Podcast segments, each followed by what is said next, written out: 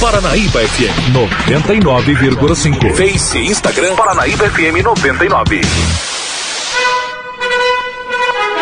Está no ar o Panorama da Notícia. Um relato dos últimos acontecimentos nacionais e internacionais. Uma narrativa da história, da qual você faz parte.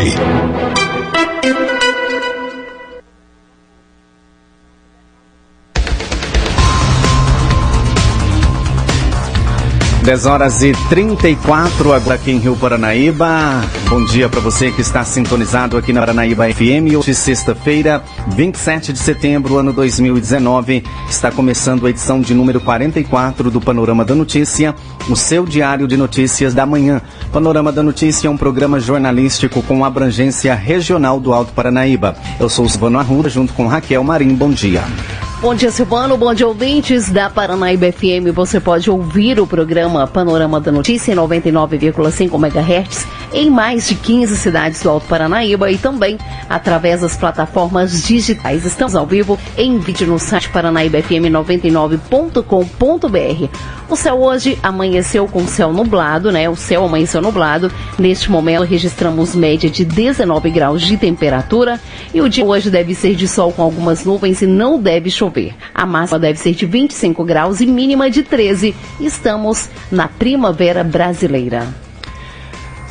Esta é a Rádio Paranaíba FM, a rádio que é a sua voz, cobertura e alcance para milhares de ouvintes. Para falar conosco, mande-nos um WhatsApp no 34 3855 9195, um oferecimento de CEMIG. O nosso compromisso é com informação séria e imparcial. É o jornalismo da Paranaíba FM disponibilizando seu espaço a serviço da comunidade desse país chamado Brasil. Mais um dia começando, é mais uma oportunidade de sermos ainda mais felizes. Você está na Rádio Paranaíba, a rádio que é a sua voz. Um ótimo dia. Confira agora os principais destaques do Panorama da Notícia. Nessa edição do Panorama da Notícia, você vai saber que.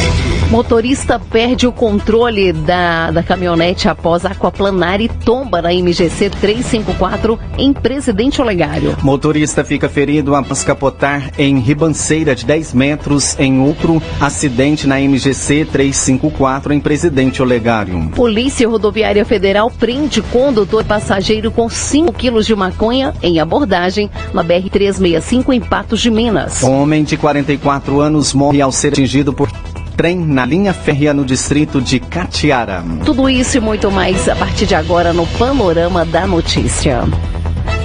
Agora 10h37. Confira a principal informação desta manhã. Um homem morreu provavelmente na madrugada desta quarta-feira em Serra do Salitre após ser atingido por um trem na linha férrea de Catiara. De acordo com informações, o corpo foi encontrado pelo próprio pai da vítima. Edilson da Silva Nascimento, de 44 anos, nasceu em Jacobina, na Bahia, e residia nas proximidades da estação ferroviária de Catiara. Segundo as informações colhidas até o momento, a vítima foi encontrada com o corpo partido ao meio, ao lado dos trios. Ainda não há detalhes sobre a morte. A polícia não divulgou nenhuma hipótese sobre o caso. O corpo foi recolhido e encaminhado ao IML. Agora 10h38, compra de produtos em sites chineses divide a opinião de consumidores. A reportagem é de Kleber Ribeiro, Kleber Ribeiro da Rádio Itatiaia. Febre nos shoppings populares de Belo Horizonte, a venda de produtos chineses tem crescido cada vez mais também pela internet. Consumidores aqui do Brasil têm comprado diretamente pelos sites da China e a opção divide opiniões dos clientes aqui na capital. A reportagem da Itatiaia saiu às ruas de BH e foi saber das pessoas se elas compram em sites chineses. Meu nome é Bernardo Laje Garcia, tenho 28 anos e trabalho como analista de telecom. Bernardo, já comprou em site chinês? Já sim, já comprei em site chinês. Eu tenho esse costume de comprar sempre. Normalmente eu compro com relação ao preço. Quando eu vou avaliar um produto, na China chega a mais de 50, às vezes até a 60, 70% de desconto. Quando você pega um que eles chamam de frete expresso, que é um frete mais rápido, costuma chegar em 25, 30 dias, que é um frete que aí compensa mais. Normalmente, até hoje, 90% das entregas que fiz até hoje chegaram. As que não chegaram foram barradas na nossa alfândega. Geralmente você costuma comprar quais produtos? Produtos tecnológicos relógios, pulseiras, capinhas. Nome, idade e profissão, por gentileza. Eu, Gustavo, sou engenheiro, 40 anos. Já comprou em site chinês alguma vez? Conta pra gente. Já comprei, é muito ruim, não entregam. Quando entrega, não vem o produto que você quer. E outra coisa, e não é só site chinês, não. Produtos chineses, não compra, gente. Vamos valorizar o mercado brasileiro porque lá é trabalho escravo, lá não tem lei trabalhista, lá não tem imposto. Vamos valorizar o que tem de melhor no Brasil. Vou conversar com a moça aqui. Meu nome é Ana Paula de Moraes, minha profissão é chefe de cozinha. Já comprou produto chinês em sites da China? Vários! O que, que você mais comprou? Maquiagem. E a sua avaliação dos produtos? Mais ou menos. Compraria de novo? Sim, como eu trabalhei já de camelô, né? É uma profissão bem complicada. Então, assim, eu não defamo nenhum produto da China. Nenhum. Conosco, aqui na Itatiaia, o Ricardo Leocádio, professor de segurança e cibernética da informação. Ele explica sobre a compra por sites estrangeiros e principalmente os chineses. A compra em sites na internet ou via aplicativos móveis é uma realidade. Isso é realmente vantajoso no que se diz a parte financeira, mas tudo que é bom requer alguns cuidados. Um dos primeiros cuidados que a gente fala é que a gente tem que filtrar qual é a loja que eu estou comprando, né? Então aquela oferta que pode ser um pouco inabolante ou pode ser um pouco atrativa demais. Primeira coisa, desconfie e a gente começa falando a primeira dica é: vá até esse site, valide as reputações que possa ter comentários negativos nos serviços. No Brasil existem alguns sites que já são especializados em você validar como reclame aqui, você saber qual é o panorama que aquela loja está executando, né? E se um detalhe, se aquela loja não tem nenhuma reclame aqui, também deve ter cuidado. Porque significa que ela pode ser tão nova que não ainda tem nenhum golpe registrado. Bom, no Brasil, os sites que têm mais se tornado atrativo financeiramente têm sido sites chineses, produtos chineses, que você compra a preços mais baixos do que talvez a loja do seu bairro e eles prometem entregar em alguns dias na sua casa, né, através do serviço de correios. Quais as vantagens e desvantagens de compras nesses sites estrangeiros? Bom, a vantagem é que você vai ter preços melhores. A desvantagem é que pode chegar um produto com erros, com problemas, ou até mesmo, o que a gente não pretende nunca, não ser entregue o produto. Isso significa que, diferentemente de sites nacionais, onde você tem órgãos para te guardar a defesa do consumidor, em sites estrangeiros você vai ter que assumir o risco. Repórter Clever Ribeiro. E o governo de Minas afirma a intenção de privatizar todas as estatais. Continuamos na capital com Edilene Lopes. O vice-governador Paulo Brant confirmou a reportagem da Itatiaia que CEMIG, Copasa, Gasmig e a Companhia de Desenvolvimento de Minas Gerais estão na lista de privatizações do governo do estado. O projeto de adesão ao ajuste fiscal do governo federal, que prevê a venda de estatais, deve ser enviado à Assembleia Legislativa nos próximos dias, ainda neste mês. Depende da Assembleia, é o que eu sempre estou dizendo. Mas essa em princípio, o governo vai apresentar um conjunto de projetos de lei de emenda solicitando à Assembleia autorização para privatizar, que aí é um processo complexo, etc. Agora, a Assembleia é soberana, eu sempre falo. Nós vemos numa democracia, graças a Deus, ao Executivo, ao Legislativo, ao Judiciário e ao Ministério Público. Mas essa lista tem tudo ou é só CEMIG, Copasa, Gasmig e Codemig? Não, na lista, em, em princípio, tem essa só que você mencionou. Agora, depende da Assembleia. Se a Assembleia entender que uma ou duas não devem ser privatizadas, essa vai ser a, a decisão que o governo vai tomar. Isso é normal. Quer dizer, a gente não pode querer que tudo que o governo manda para a Assembleia, a Assembleia aprova do jeito que o governo mandou. Não é assim. O parlamento não funciona assim. O vice-governador Paulo Grande também falou sobre a melhoria do ambiente de negócios aqui em Minas Gerais, com medidas de desburocratização. Do ponto de vista da melhoria do ambiente de negócio, o que a gente está fazendo é um processo lento, não é um processo muito rápido, que envolve mudança cultural. Né? O que a gente quer fazer é o seguinte: reduzir as regulamentações e os controles aquilo que de fato acrescenta valor para a sociedade. Então, por exemplo, tem algumas normas burocráticas que não geram nenhum valor não melhora a segurança da sociedade, não melhora a qualidade do produto. Então a ideia é simplificar com responsabilidade esse conjunto de normas, burocracias que acabam não só atrasando a vida dos empresários, como até inviabilizando alguns projetos. Quer dizer, esse é o na área do meio ambiente, na área da legislação de tributos. Então é o que a gente está fazendo. Em parte depende do governo federal, em parte depende do governo do estado. O que couber ao governo do estado, a gente está fazendo com muita responsabilidade, quer dizer, avaliando o que de fato pode ser reduzido. Ouvimos o vice-governador de Minas Gerais, Paulo Brant, repórter Edilene Lopes. Mais um grupo de deputados mineiros devem se posicionar contra a privatização da CEMIG. Os parlamentares estiveram em Goiás, onde a companhia elétrica foi privatizada. E segundo o deputado Alencar da Silveira Júnior, do PDT, após a privatização, a conta de luz teve um aumento estrondoso em Goiás. O que está acontecendo no estado de Goiás? E eu posso afirmar e reafirmar por ouvir da Itatiaia que eu saio, saí do estado assustado.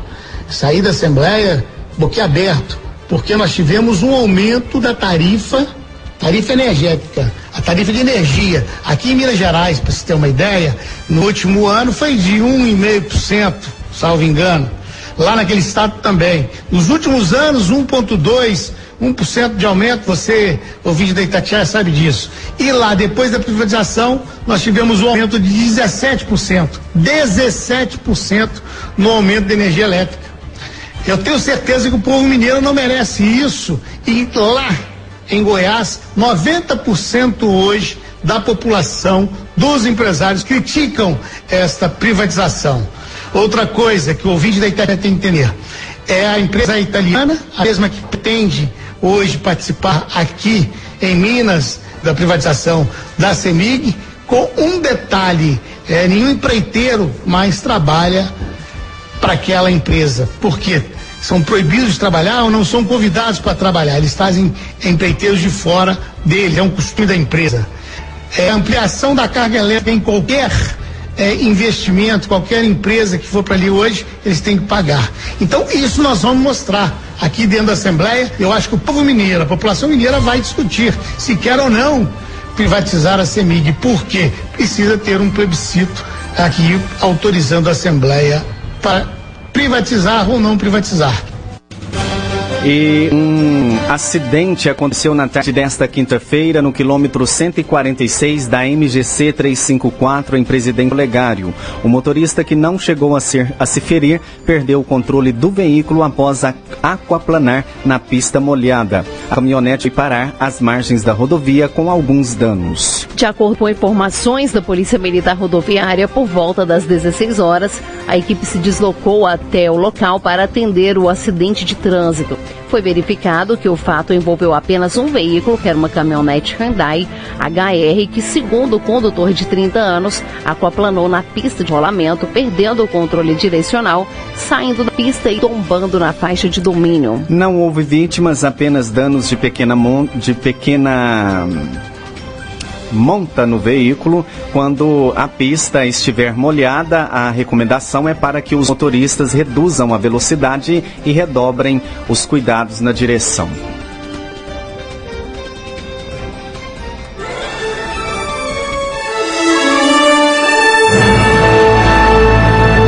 Após um pequeno intervalo, novas notícias.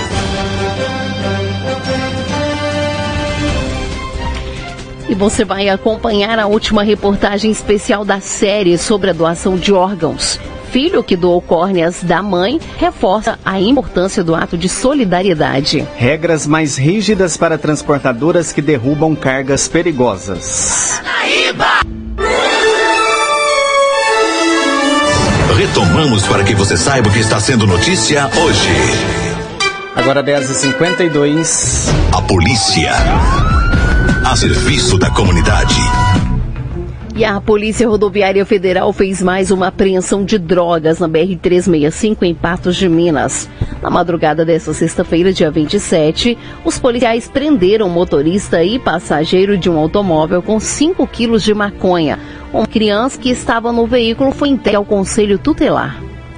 De acordo com informações da Polícia Rodoviária Federal, por volta da, de meia-noite e cinco em Patos de Minas, durante fiscalização no quilômetro 413 da BR-365, a equipe policial abordou o veículo Chevrolet Onix conduzido por JSB, 30 anos, tendo como passageiro WJAS, 30 anos, ambos apresentando nervosismo extremo.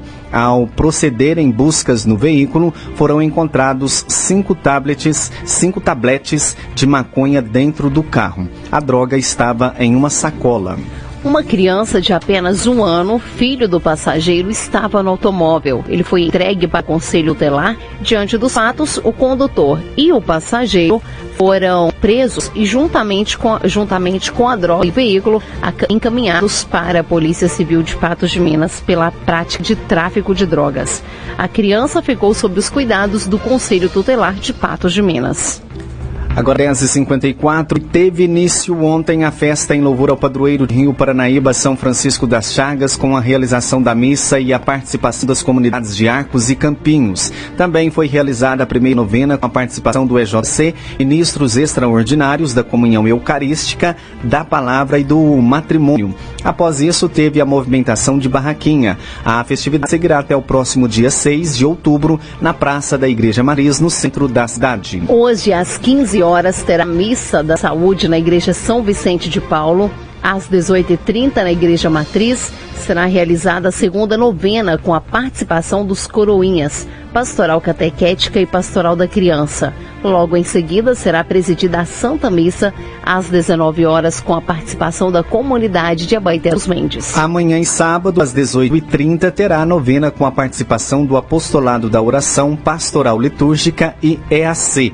Às 19 horas, a missa com a participação da comunidade de Pedreiras. No domingo, a programação começa cedo com a celebração da missa às 7 horas na comunidade do Divino Pai Eterno. Às 8 e meia acontece mais uma novena de São Francisco na Igreja Matriz com a participação da Pastoral da Saúde, Pastoral do Dízimo e corais. Logo após, será presidida a missa com transmissão pela Paranaíba FM.